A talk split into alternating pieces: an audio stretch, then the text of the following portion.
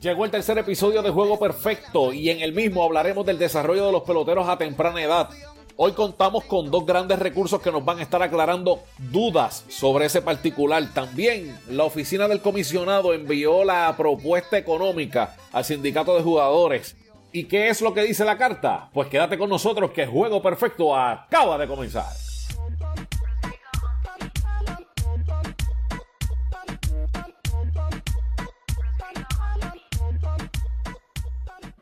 Bueno, saludos tengan todos. Este es el tercer episodio del podcast Juego Perfecto. Este que les habla Miguel Boz Ortiz. Les da un caluroso saludo y esperando que en esta situación se encuentren todos bien. Conmigo, mi amigo y mi hermano, Miguel Rivera. Miguel, ¿qué es la que hay? Dímelo, Bozo. Pompeado, pompeado, papá. Esta edición va a estar bien buena. Los invitados están al día. ¿Y tú? ¿Cómo estás por allá? El Revolu este. Gracias a Dios, hasta, hasta ahora todo bien. Acá, pues, un fin de semana un poco wild, pero ya la cosa, esperamos que ya coja, coja forma. Como tú estás diciendo, hoy tenemos dos invitados muy importantes porque vamos a estar hablando de uno de los temas a veces hasta controversiales en el béisbol. Vamos a hablar sobre el desarrollo en las tempranas edades, en esas pequeñas ligas, esas ligas infantiles, esos primeros años cuando los nenes empiezan a jugar. Tenemos con nosotros a una persona que ha jugado béisbol toda su vida, en su familia se desayuna, se almuerza y se come béisbol. También es dirigente del equipo que quedó tercero a nivel de Puerto Rico en la AA juvenil de calle 24. Hablo de Luis Bambúa Rodríguez. Bambúa, ¿qué es lo que hay? Saludos Miguelito, saludos Miguel, saludos Dariel y a todas las personas que escuchan su programa. Qué bueno, qué bueno. También tenemos a nuestro amigo preparador físico, adicional a que era es preparador físico, fue prospecto y una lección lo llevó a convertirse en un preparador físico de los élites ahora mismo. ¿De quién hablo? Hablo de Dariel Feliciano. Dariel, ¿qué está pasando, mi hermano? Todo bien, todo bien. Saludos a, todos, muchachos. Gracias por tenerme aquí esta noche. Qué bueno que aceptaron la invitación. De verdad que, nos llena de, mucha alegría tenerlos acá con nosotros. Vamos rapidito al tema, porque es que este tema es, es algo que levanta mucha pasión, muchas incógnitas. Primero que nada, Bambúa, ¿qué factores tú crees que influyen para que un jugador tenga un desarrollo adecuado? Nada, Miguel, mira, uno de los factores que influyen en el desarrollo, un desarrollo adecuado, para mí el número uno, es el apoyo familiar. Desde esa edad temprana, ¿verdad? Debe integrarse con cada uno de sus hijos, ¿verdad? Y eso también tiene que venir de la mano de una educación adecuada, eh, tener un norte como padre. En otras palabras, eh, llevarlo poco a poco desde esa edad temprana a que se, se diviertan, hasta que le podamos enseñar pues, ya un poco más adelante en su, en su carrera, ¿verdad? A lo que es la competencia. Ese contacto de que los padres estén desde las gradas apoyando a esos niños desde temprana edad es lo que es lo que ayuda a que ese muchachito se sienta feliz y que se sienta que lo están apoyando ese apoyo ese apoyo moral es bien importante parte importante también en ese desarrollo es la alimentación llevarlo como mencioné ya verdad con el apoyo familiar, la educación adecuada eh, y una buena alimentación, yo entiendo que eh, eh, su desarrollo va a ser funcional. Dariel, te pregunto, tú como preparador físico, a esa temprana edad, esa alimentación correcta, ¿cómo debe ser? Porque sabemos que, esos muchachos a veces tú te vas para allá para un parque, por ejemplo, en Calle y vas a los gemelos, y esos muchachitos están con un cono de papa, una empanadilla de pizza y un refresco antes de empezar un juego o entre medio de uno y el otro. ¿Esa es una alimentación correcta para, para un desarrollo adecuado? No es una alimentación correcta, ¿verdad? Todo comienza también desde el hogar. Es bien importante reconocer eso. Eh, en este caso, nuestros hijos, ¿verdad? El, pariente que tengamos, influye mucho en la alimentación de, ese niño. La, la, alimentación no es nada más que conductas aprendidas. El niño va a aprender, ¿verdad? Lo que sus padres comen en su casa. Y algo que yo no estoy de acuerdo eh, y entiendo que, debería ser un punto el cual se debería trabajar en la alimentación en el momento eh, cuando se vende comida en las cantinas, en los parques de pelota. Si tú te pones a analizar y te pones a ver, la mayoría de los alimentos son alimentos fritos, son alimentos eh, chatarra, como se conocen en, en, este mundo del entrenamiento y demás. entiendo que comenzando por ahí, comenzamos a educar a los niños. Y también educamos a los padres para que creen un poco de conciencia en, los niños porque es bien importante. Literalmente una buena alimentación nos ayuda eh, a evitar lesiones, nos puede ayudar en un sinnúmero, un sinnúmero de cosas como condiciones que muchas veces nuestros chicos parecen eh, y, lo hemos visto en los parques de pelota, niños con diferentes tipos de, enfermedades y viene a raíz de esto. So, eh, entiendo que el béisbol es para, el béisbol y el deporte en general es para estar saludable, eso es sumamente, sumamente importante una buena alimentación a temprana edad.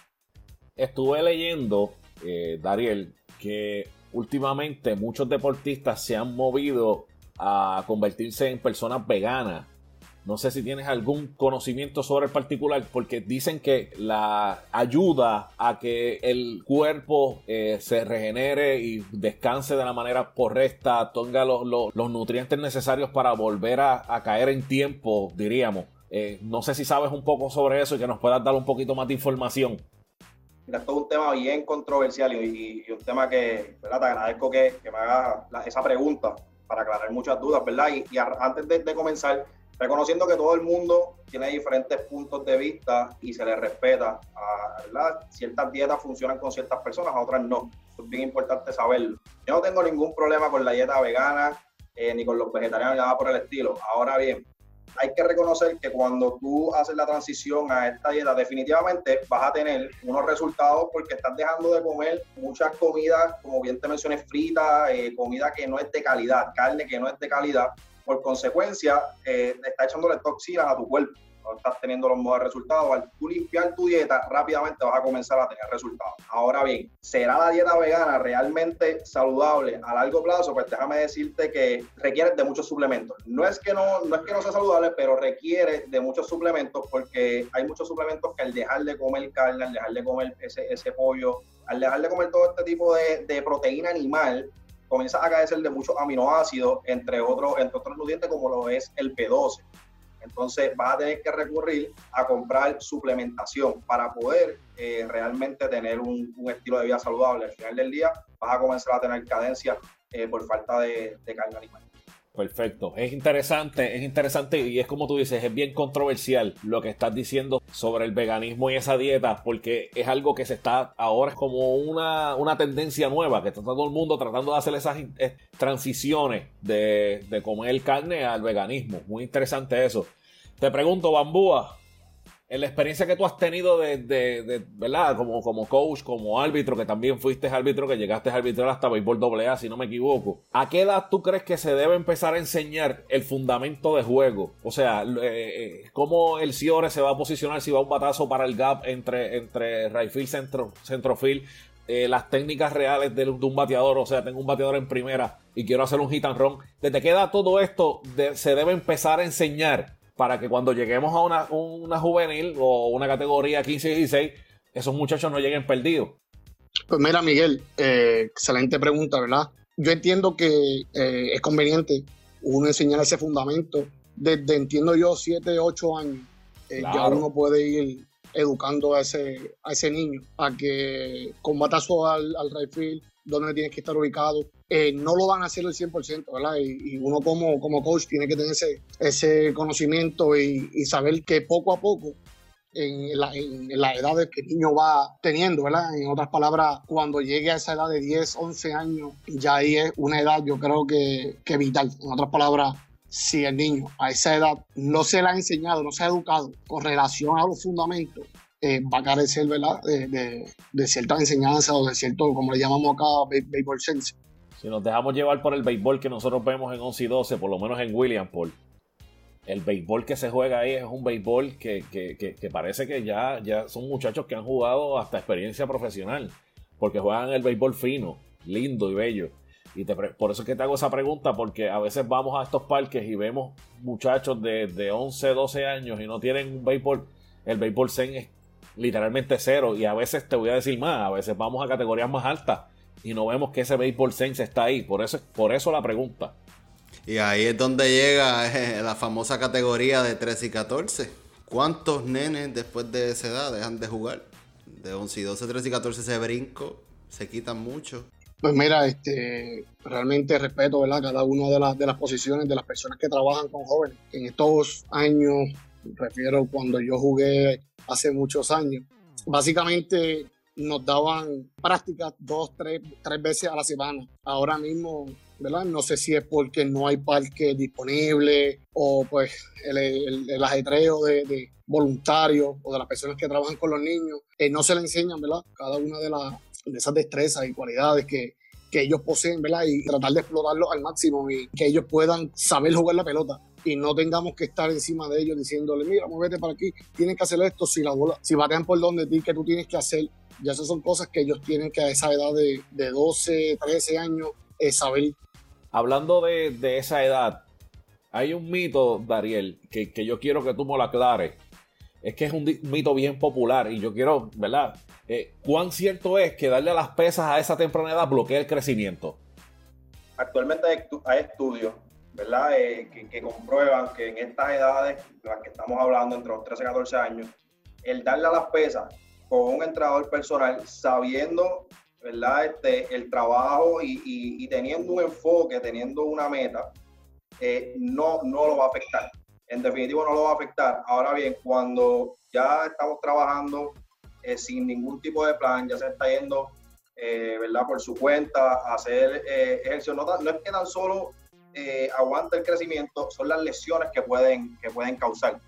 Más bien yo lo veo desde el factor de tener un plan adecuado. Si tú tienes un plan adecuado con un profesional de la salud, créeme que no va a haber ningún, ningún tipo de problema. Y se han visto casos que niños hasta, hasta más pequeños de estas categorías de 13 y 14 comienzan a entrar. No estoy diciendo, ¿verdad?, que, que con mucho peso, pero sí comienzan a fortalecer esos músculos pequeños, que es bien importante. A veces vemos estas personas en los parques bien fuertes, pero realmente están fortalecidos de la forma correcta, desde el músculo más pequeño hasta el músculo más grande. Entonces ahí es donde yo entiendo que está, donde se encuentra este mito realmente.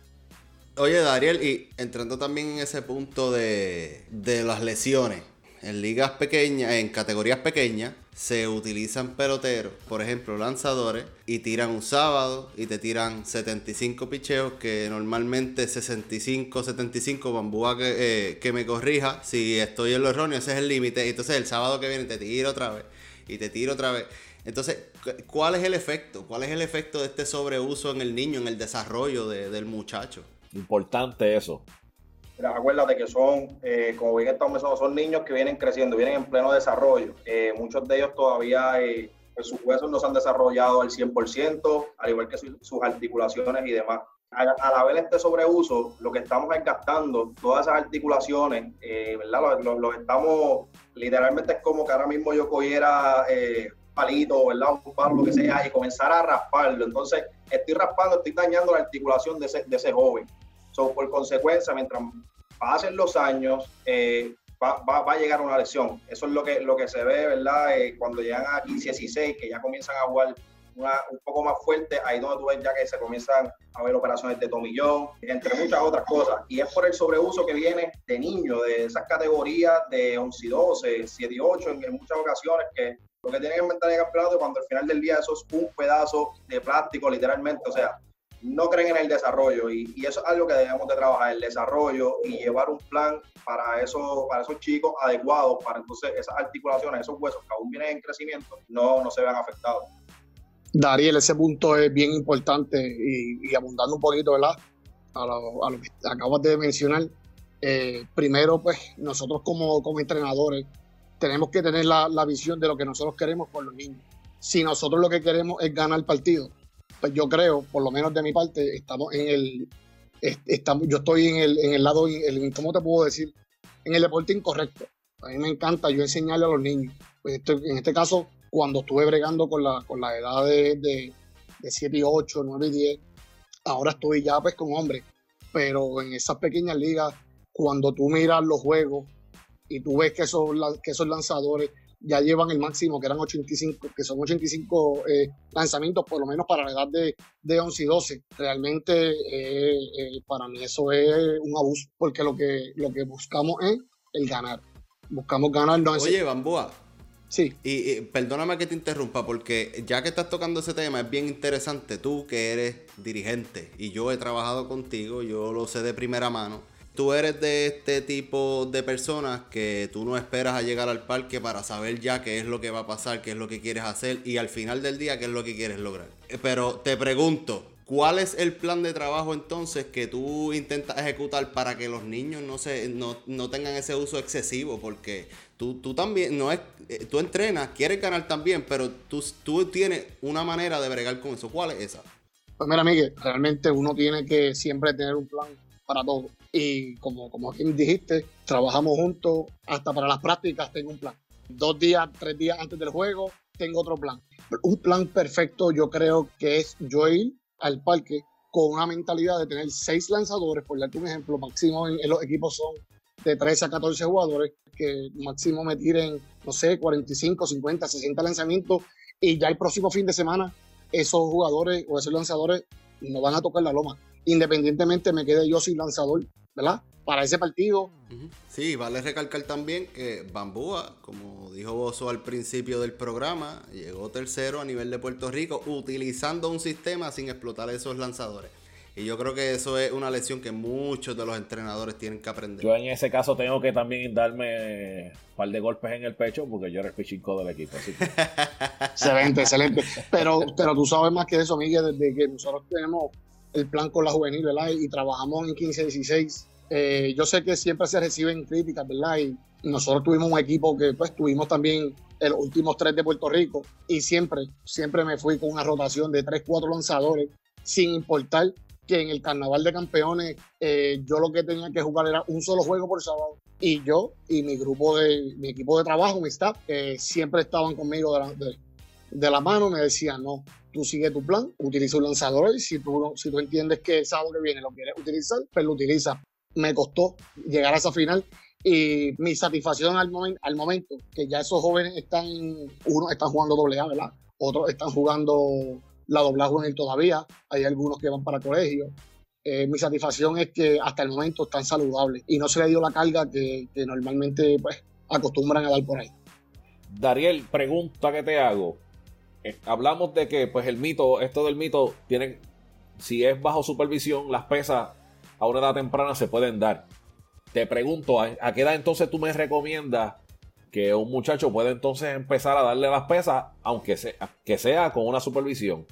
Mira, cuando hablamos de, de las pesas como tal, cuando estamos hablando ¿verdad? de entrenamiento, eh, de ir a un gimnasio utilizar equipo, equipo pesado, eh, yo lo recomiendo ya entre esas categorías de 11 y 12 ya comenzar a, hacerlo. Ahora bien, de que se puede comenzar a hacer antes, sí, pero ¿qué, qué tipo de entrenamiento debemos hacer con estos chicos eh, de 7 y 8, estos chicos de 9 y 10 años? Pues ahí es donde entran entonces los equipos que son eh, las bandas, eh, equipos con su propio peso, mucho ejercicio de agilidad, porque se ve, se ve En, muchas, en muchas ocasiones que llegan estos peloteros ya categorías avanzadas y aún no saben cómo, cómo correr adecuadamente, eh, no tienen un buen movimiento en sus pies a la hora de pelear y todo eso viene de, esas pequeñas edades. So, es bien importante en esas pequeñas edades ya comenzar a hacer ejercicio. Ahora bien, recomendado darle a las pesas con bien poco, bien poco peso para comenzar a fortalecer esos, esos músculos pequeños, pero utilizando mayormente todo lo que son las ligas y demás. Ahora, en 11 y 12 en adelante ya estamos entrando en un béisbol mucho más caliente. Definitivamente hay que comenzar a utilizar peso. Muy interesante eso, muy interesante eso. Bambúa, una pregunta que te hago, porque es que estuviste hablando de que, de que es importante que, lleves a los muchachos primero a divertirse sobre el béisbol, tú sabes, que vayan a divertirse el sábado. Yo sé que tu filosofía siempre que le dices a los muchachos vayan a divertirse, pero ¿a qué edad se debe dejar de pensar que el béisbol es un hobby y se puede empezar a pensar en otro nivel? O sea, en otra cosa, en algo que realmente te puede hasta cierto punto ser el futuro de tu vida pues mira, Miguel, realmente entiendo yo que la, edad, la, y la categoría perfecta para eso es el 11 y 12. Pero primero tú lo vas a llevar de la mano, ¿verdad? De, lo que hablamos al principio, que era en esas edades, de, por darte un ejemplo, 7 y 8 años, que ya ahí uno va poco a poco dándole esos toquecitos, esa educación para lo que es el béisbol. Realmente ya yo entiendo que desde, desde esas edades ya tú tienes que ir preparando a ese joven para lo que es la competencia. La competencia porque ya hay y hay muchachos que a los 11, 12 años tienen habilidades pues, sobrenaturales, ¿me entiendes? Y ahí ellos saben que llevándolos poco a poco, como lo estaba mencionando Dariel, con una buena alimentación, eh, ejercicio, preparándose bien, llevarlo al éxito, que, es lo que ellos quieren cada uno de, esos jugadores. Que es su, meta de, firmar un profesional. Mira, y, eh, ¿verdad? Porque Hay, hay muchas veces que como papá hay que ser realista consigo mismo. Yo no tengo hijos, pero he lidiado con gente que a veces te pregunta, mira, ¿cómo yo sé que yo miro en mi hijo para saber que mi hijo, ¿verdad? Tiene lo que se necesita para trabajar con él y por lo menos, porque no, eh, eh, vamos a aclarar que la meta de todo el mundo no es llegar a la profesional, a lo mejor proveerle unos estudios. ¿Cómo, cómo tú, qué consejo tú le das a ese papá para, ¿verdad? Para decir, ok, mi hijo puede hacer esto o es mejor moverse a otra cosa? Pues mira, muchas veces eh, los jugadores en su edad de, de 10 en adelante comienzan a, a tener una, o a ver una habilidad y tener una, unas cualidades, ¿verdad? Que a uno como, como, como coach nos da ese, ese toquecito como que, espérate, este jugador ofensivamente es muy bueno, solamente lo que necesita es eh, X o Y eh, cambio de su mecánica, eh, tiene un brazo sumamente fuerte. Y, y, eso pues ya ahí yo le puedo ir diciendo a los padres, mira, realmente tu hijo se puede ir encaminando para esta posición porque es donde entiendo yo, ¿verdad? Que lo puedo que lo veo, lo visualizo como un futuro prospecto, igual que el jugador tiene que tener también en mente, ¿verdad? Que, es lo que él quiere para que cuando llegue a su edad juvenil explote sus habilidades, sus cualidades, ¿verdad? Al, máximo. Muy interesante lo que estás diciendo ahí, Bambúa. Yo coincido también contigo. Primero que nada, como padre, tenemos que, que ser realistas. Tenemos que ver si realmente nuestro hijo tiene o no tiene el talento para esto y después ver si el desarrollo de su, del hijo es uno adecuado para después de los 11 años que juegas hace, a 40 pies, 40 es, 60, 40 es. 60, sí, 60. Moverte a los 90 y a los 60 de la loma todo cambia y ahí, ahí se separan, como dicen por ahí, los niños de los, los niños de los hombres. Ahí, ahí la puerca entorcha el jabo.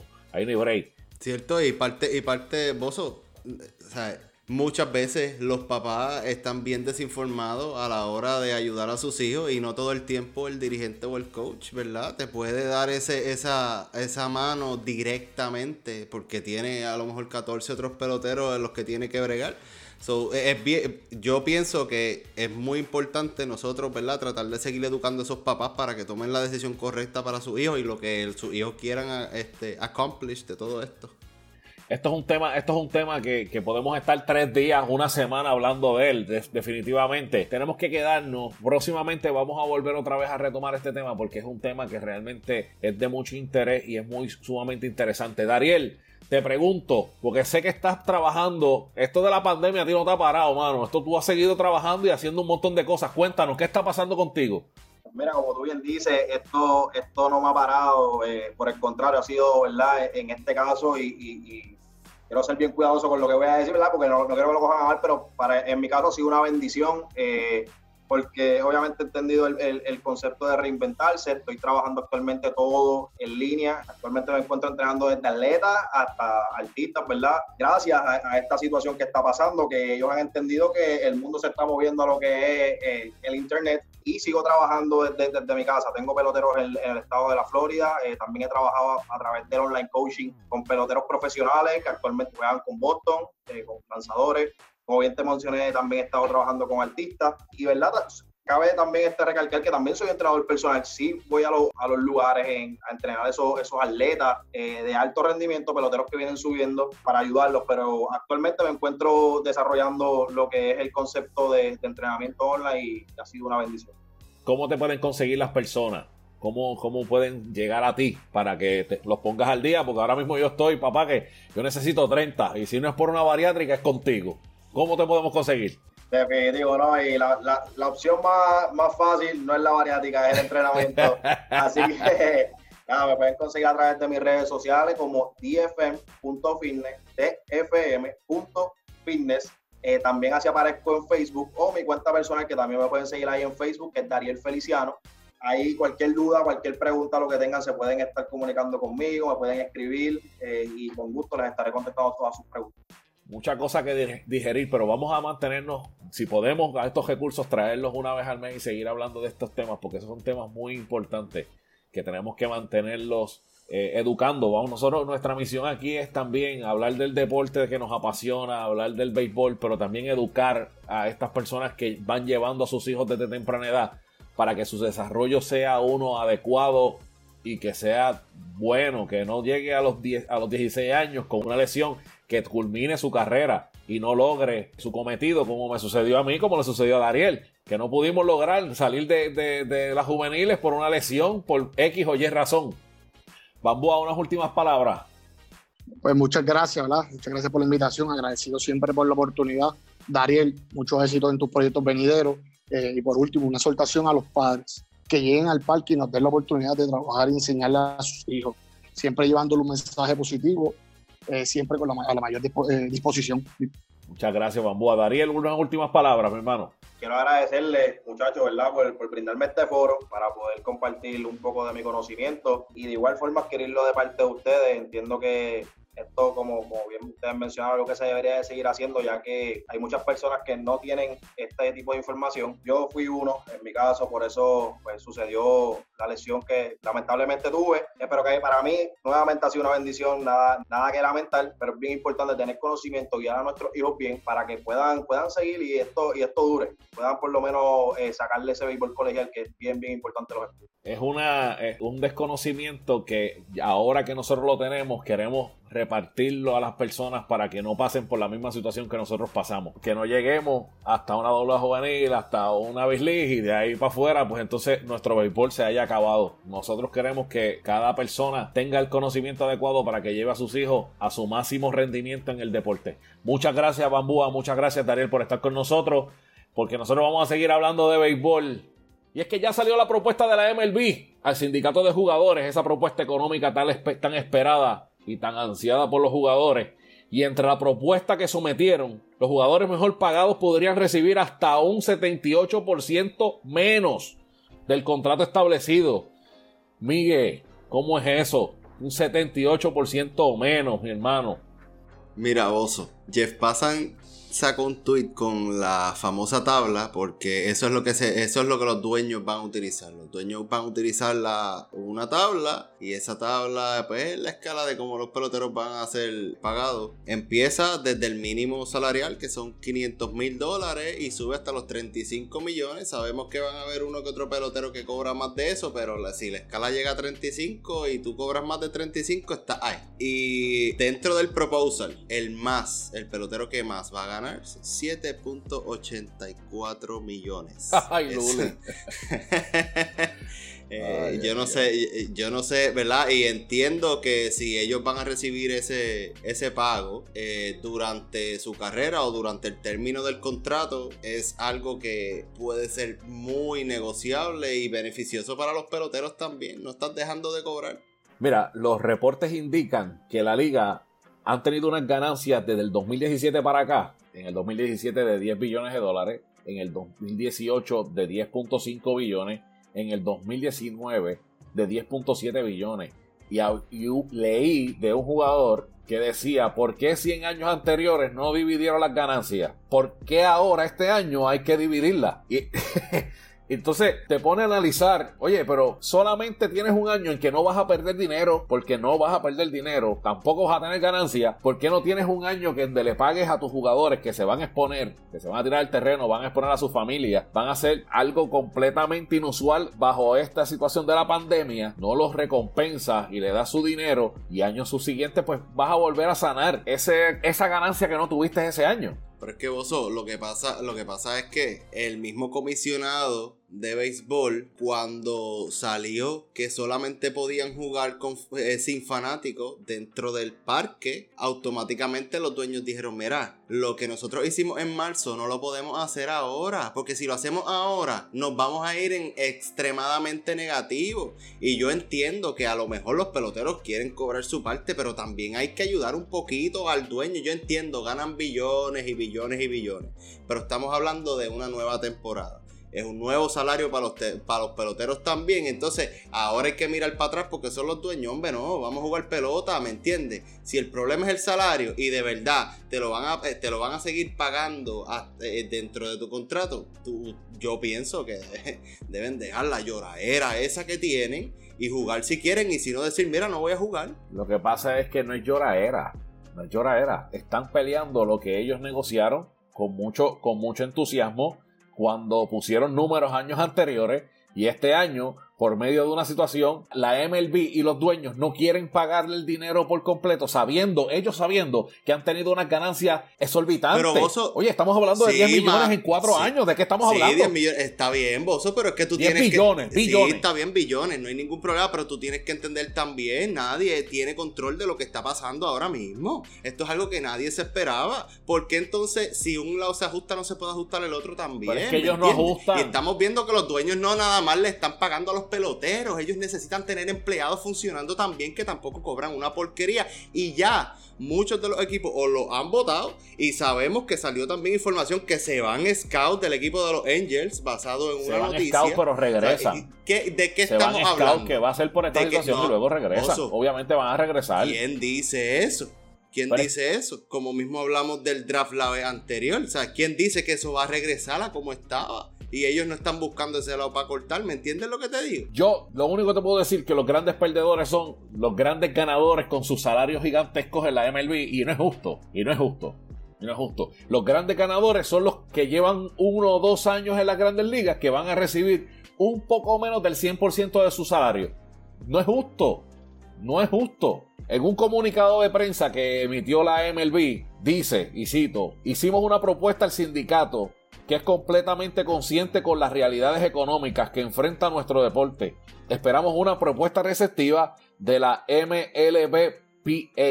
Es una situación económica, una realidad que está pasando, lo entendemos. Pero vamos a, volvemos a lo mismo. 10 billones en el 2017, 10.5 billones en el 2018, 10.7 billones en el 2019. Estamos hablando de 30, 31, 32, casi 32 billones de dólares. Que este año tú no puedas dar tu brazo a torcer y decir, mira, vamos a darle este dinero a esta gente. ¿Por qué no? Lo que pasa es que esos son revenue, no estamos viendo los gastos que tienen esas esa organizaciones, ese equipo, no nada más son el reguero de millones que le tienen que pagar a los tipos de, MLB, ¿sabes? Hay que mirar las ligas para abajo, también esos peloteros tienen contratos y aunque tengan aunque tengan asociación con los equipos de Liga Menor y haya unos expenses que los equipos de Liga Menor corren, esos salarios siguen saliendo del equipo grande, los scouts, el sistema completo, ¿sabes? El front office, es demasiado. Estamos hablando de revenue. Vamos a sacarle entonces los expenses. Y yo te aseguro a ti que no hay un más de un 10 o un 15% entonces de net income en esa organización. Entonces la única ganancia que tienen los dueños son los fanáticos que van a saltarse de cerveza y a comer pizza en el parque. No, señor. Eh, ¿Y dónde están los auspiciadores? Y los auspiciadores, pero ¿tú te crees que el auspiciador te va a dar el mismo dinero cuando lo que vas a tener son ochenta y pico de juegos? ¿Tú te crees que no van a poner eh, oh, eh, anuncios entre entradas de más de cinco minutos? Claro que lo van a hacer. Sí, claro que lo van a hacer, Podrán hacer los más anuncios que sea, Bozo, pero no van a terminar pagando lo mismo en menos cantidad de tiempo. Lógicamente, ese dinero que entra de ese lado va a bajar también. Entonces, ya que tú estás diciendo, estás te vas con los, con los dueños hasta abajo. ¿Qué tú piensas que va a suceder entonces cuando reciba el sindicato de los jugadores esa carta que es la aberración y la loquera más grande que existe en este mundo? Porque es que vas, a tirar a los jugadores al mondongo, más aún los tipos que son la cara de la MLB.